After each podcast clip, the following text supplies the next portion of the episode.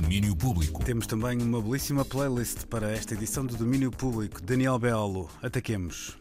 Ora, vamos para o extra de hoje, e que é já agora, é preciso dizê-lo também, um dos vários que podemos e provavelmente vamos fazer até ao fim do ano sobre discos que celebram aniversários redondos neste 2021. E eu hoje trago três de uma vez, para ser assim uma coisa mais, mais compactada e barata. Começando pelo recente, eh, falamos de Odelay, o quinto álbum de originais do norte-americano Beck, que na sexta-feira passada celebrou 25 anos, foi lançado a 18 de junho de 1996 e bem recebido na altura, chegou mesmo a vencer dois Grammy. Ora, Beck regressou este disco 25 anos depois, numa bela conversa com Matt Wilkinson, numa edição especial eh, do podcast Essentials na Apple Music.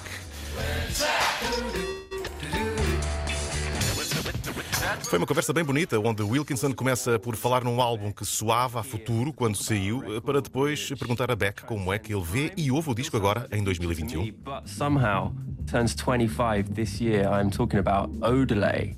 How do you feel about that? feels quite recent, but also feels like from a completely different time. Can you relate to that artist who was making that record? I think we worked it out and you would have been about 25, roughly. Yeah, I think I made most of the record when I was 24, so I'm 28 now. No. Ora, Beck a fazer piadas com a sua própria idade, não é? Ele que dentro de duas semanas faz 51 anos, é preciso pôr aqui uh, também as idades certas. Uh, nesta pergunta, como é que ele se relaciona com o disco, ele responde uh, dizendo que uma das coisas bonitas da música é que ela faz o tempo parar, que o Odelay foi feito numa altura muito diferente da nossa, com outra mentalidade, outras obsessões, um disco feito antes da massificação dos telemóveis e antes de tudo ser digital, mas ele também diz que o interessante no disco é ele ter essa espécie de déficit de atenção eh, que os críticos notavam quando saiu. Eh, diziam que era um disco tipo zapping de televisão, para gente com pouca capacidade de prestar atenção, eh, o que curiosamente foi o sítio onde viemos todos parar, não é? Vivemos num, num estado alterado a fazer várias coisas ao mesmo tempo. Mas este especial do Matt Wilkinson na Apple Music é uma excelente oportunidade para voltar a ouvir um dos discos que marcou a pop da década de 1990, comentado pelo seu criador. É muito interessante pensarmos que Beck tinha 24 anos quando faz este disco. Uhum. É difícil encontrar de, desta altura para a frente um artista que tenha feito uma das suas obras-primas tão novo. Absolutamente, não é? E, e até. Eh, Era mais normal antes, não é? Exato, mas é o velho teste do tempo, não é? Porque ele continua a ouvir-se muito bem, com faixas supimpas, não é? Como Where, Where It's At ou este aqui, era esta, esta é a minha. A sério, Devil's Haircut é daquelas músicas que, que pronto, que, que, mexe mesmo com, com, a minha alma. Continuando aqui o nosso rol de discos aniversariantes, um pouco mais antigo, eh, porque não vou usar o adjetivo velho, porque isso também me qualifica a mim por inerência.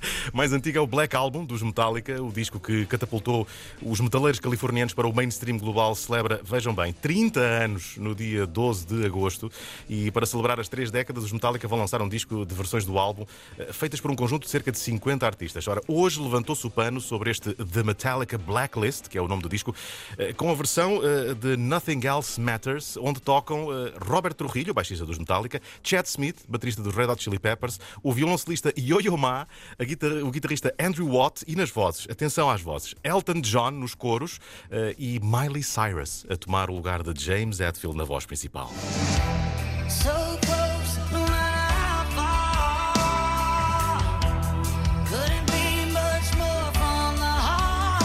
uma daquelas cenas, é, é, uma, é uma, mistura de gente eh, que mais parece aqueles batidos saudáveis, não é? com morango, açaí, couves, ananás, cenouras, gengibre. Senti-me um bocadinho naquela faixa da autostrada que vai em contramão e estás a ver o, o acidente está a acontecer, quase assim, está mesmo a acontecer.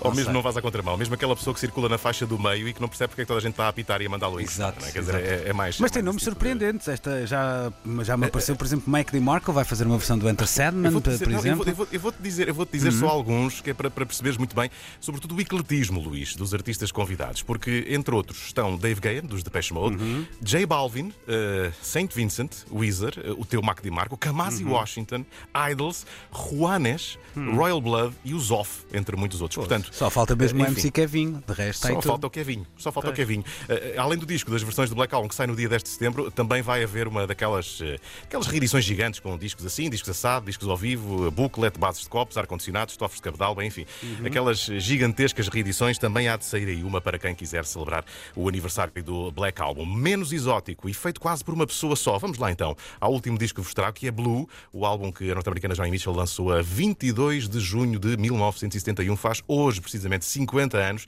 É provavelmente o álbum mais referenciado e reverenciado da longa discografia de Johnny Mitchell. Tem lá dentro coisas belíssimas, como esta A Case of You.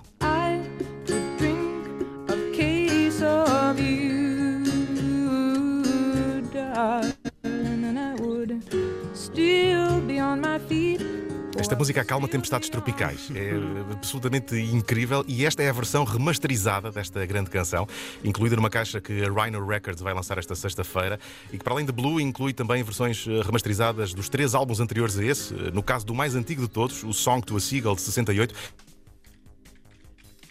olha, parece que perdemos o Danny Boy. Ao Matt Lee. Uh, Mitchell disse que a mistura original era e que parecia que o disco tinha sido gravado debaixo de uma taça de gelatina.